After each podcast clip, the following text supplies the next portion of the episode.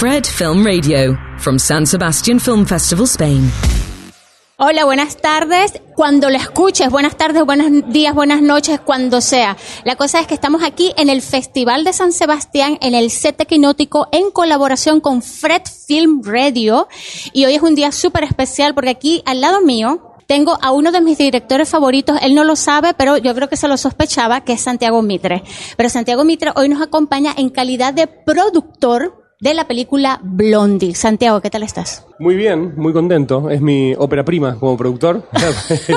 la primera vez que produzco una película que no es eh, dirigida por mí, eh, pero es dirigida por una directora talentosísima, eh, como es Dolores Fonsi, así que estoy muy contento de estar presentándola aquí en este festival, que es tan querido por todos los que hacemos cine.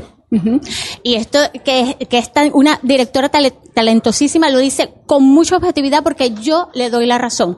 Vamos a continuar luego la conversación, pero antes vamos a ver el estreno de la semana de, eh, de una película fabulosa que tenemos aquí que se llama El sobreviviente de Auschwitz. Regresamos en 20 segundos.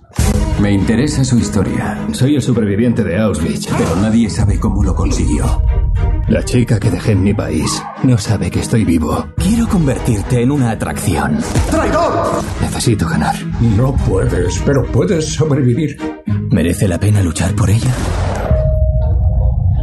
Bueno, estamos de vuelta con Santiago Mitre en el set de Quinótico en el Festival de Cine de San Sebastián.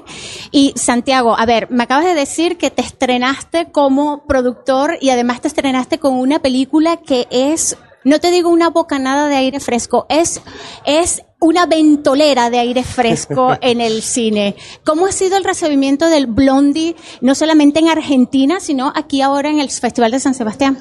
El recibimiento de la película es muy, eh, es muy bueno. Es, es, una película muy divertida, eh, emocionante y muy profunda, que trabaja con temas, eh, que trabaja sobre temas muy interesantes y, y, lo hace de una manera muy original.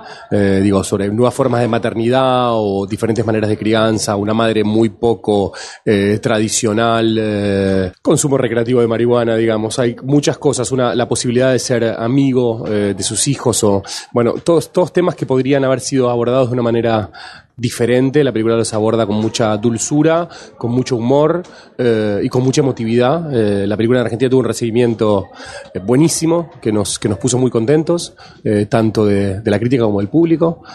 fue muchísima gente a verla. Así que estamos orgullosos. Ahora está empezando el recorrido internacional de la película, pero vemos que también, nada, como pasa con este lenguaje maravilloso que es el cine, que puede interpelar a, públicos de distintos lugares del mundo con una con, la misma profundidad que al bueno el público o las personas con la, del lugar en donde se hizo. Tú eres un tipo acostumbrado a estar dando órdenes, este, haces el guion, eh, diriges, te, te, lanzas con unos proyectos imposibles. Bueno, Argentina 1985, eh, bueno, la petaste. Pero, ¿cómo se hace después de, de venir de, de un carrerón con Argentina, luego decir, ok, voy a tomar la posición de el productor. ¿De qué manera te calmas y, y, hace, y coges mínimo? Es muy, la verdad que fue, fue, muy fácil y, es un proyecto tan distinto que, que para mí fue un, descanso y, y, poder ver otra manera de hacer, eh, de hacer cine. Digamos, esta película, si bien, como te decía, trabaja sobre temas eh, muy importantes, también es una comedia. Dolores en su manera de dirigir es una directora muy particular porque tenía el doble rol de ser eh, la actriz y la directora, o sea que la manera en la que ella se paraba frente al set era una manera muy distinta a la que la hago yo o la hacen otros directores, así que fue, nada, para un, aprendizaje y fue sobre todo acompañar eh, su energía vital y las ganas que tenía de, hacer esta película y la convicción eh, en la importancia de hacer esta película que tenía ella, así que fue, fue acompañarla sobre todo y ayudarla en, algunas cuestiones de, organización y, cuestiones generales como hacemos todos los productores. Eh, em, corrígeme si me equivoco, tu productora, que eres cofundador, estás con otras personas, se llama La Unión de Ríos. La Unión de los Ríos. La Unión de los Ríos, ya sabía que se me iba a olvidar algún artículo, pero bueno, la unión de los ríos. ¿Cuáles son los parámetros de la Unión de los Ríos? ¿Qué, qué es lo que quiere hacer la Unión de los Ríos? La Unión de los Ríos es una productora que está manejada por Agustina Jambi Campbell, que produjo todas mis películas, películas de Alejandro Fadel y otras, y otras películas. Agustina es la que decide qué se hace, qué no, cuándo, cómo, todo. Yo le llevo, eh, como parte de, la productora, yo llevo mis proyectos ahí siempre, pero la que, la que decide eh, cuál es la línea editorial y cuándo se hacen las cosas es siempre ella. Oye, pero un- usted- un- esto sí. está genial, ¿no? Sí, Las mujeres al supuesto. poder. Mm. Eh, hay una cosa también que me llama la atención, eh, que es que hasta ahora Dolores había estado bajo tus órdenes, ¿no? Como, como actriz. Bueno, no solo, no solo, tiene más de mm, 30 películas en su vida, sí, así sí, que conmigo pero- hizo tres. Sí, pero a ver, eh, esta, esta cosa de, de, de cuándo se corta la, el tema de estamos haciendo una película, ¿es que fue una, una conversación continua sin fin?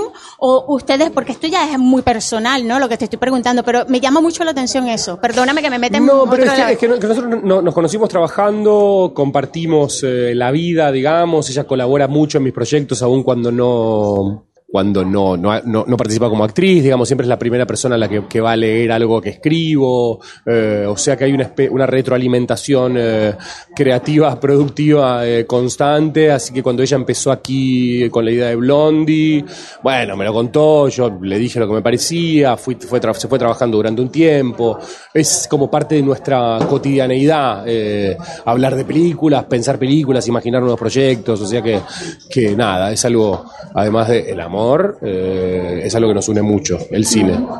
¿Cómo se aterriza en la vida real después de un éxito tan rotundo con Argentina 1985?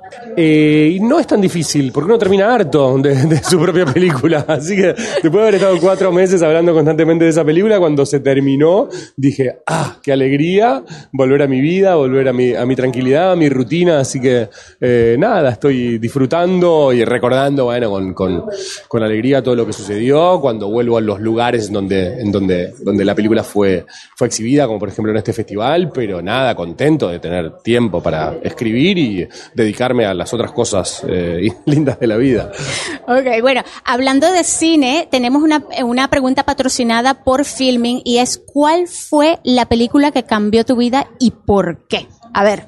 Creo que el cine, digamos, lo, lo maravilloso que tiene la experiencia cinematográfica es que, es que cuando funciona siempre un poco te atraviesa y te permite habitar eh, un, un mundo nuevo eh, o un mundo, eh, un mundo imaginario o un mundo real, la cabeza de una persona o la cabeza de un personaje. O sea que mientras dura la película, cuando, cuando funciona, siempre te, atraviesa y te hace estar, te cambia un poco la vida, digamos. Así que el buen cine creo que- que es el que logra eso, al menos durante los la duración de la película es, eh, es modificarte la vida. En cuanto a mi experiencia personal, hay muchísimas y cambian todo el tiempo. Porque afortunadamente la vida va cambiando y hay cosas que te interpelan en un momento y luego no, o aparecen otras que te interpelan aún más. Eh, si tengo que nombrar una película que me acompañó desde la primera vez que la vi con una profundidad y, y- y emoción que todavía recuerdo, creo que es Europa 51 de Roberto Rossellini. Sí. Mira, Sí. wow. Soy muy fanático de Roberto Rossellini, así que nada, es... eh, ¿Y has vuelto a esa película o prefieres dejarla en, el, en la memoria, fresca allí en tu memoria? No, la puedo volver a ver muchas veces. Ok, Sí. perfecto. Bueno, muchísimas gracias, Santiago Mitre. Ha sido un honor tenerte aquí y ya, ya con, con la confesión de que eres uno de mis, directores No, favoritos. el, ya el te preferido, dijiste recién. Ahora uno de mis. Ya, ya perdí. Bajé en el ranking durante la nota. Bueno, esto fue todo, amigos, y síguenos en Quinótico en nuestras redes sociales. Muchas gracias, Santiago. Gracias a vos. Fred, Fred, Fred, 24 7 on Fred FM and smartphone app.